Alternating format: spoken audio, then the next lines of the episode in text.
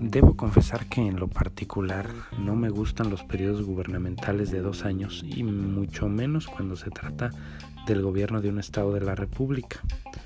Sucedió recientemente en Veracruz y también en Puebla, donde gobernaron respectivamente Miguel Ángel Yunes Linares y Tony Gali Fayad.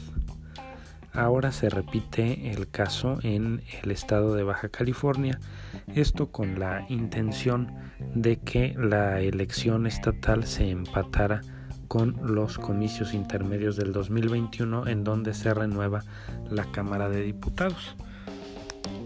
Sin embargo, en una jugada bastante perversa que atenta contra la democracia y que cambia las reglas del juego con posterioridad, lo que hace risible el movimiento es que el Congreso de Baja California eh, en el cual votaron a favor eh, los diputados de Morena, pero también los del PRI, del PAN y de Movimiento Ciudadano, decidieron cambiar la constitución y alargar el periodo que se había acordado de dos años hasta cinco, es decir, que el gobernador electo, el candidato de Morena, Jaime Bonilla, en lugar de gobernar hasta el 2021 pueda hacerlo hasta el 2024.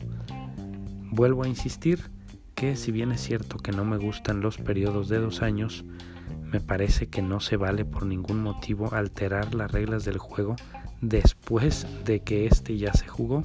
Es decir, es como si juegas un partido de 90 minutos y una vez que finalice el tiempo reglamentario te dicen pues que siempre no, que se acordó que se jugaran 30 minutos más.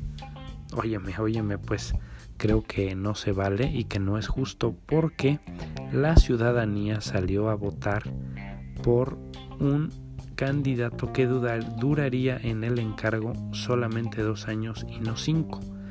Este caso que es lamentable pues ha despertado eh, división incluso en el propio seno del partido gobernante, el Movimiento de Regeneración Nacional, Jade Kolpolemsky, la dirigente nacional de ese partido, ha dicho que la gente se cansa de votar tan seguido.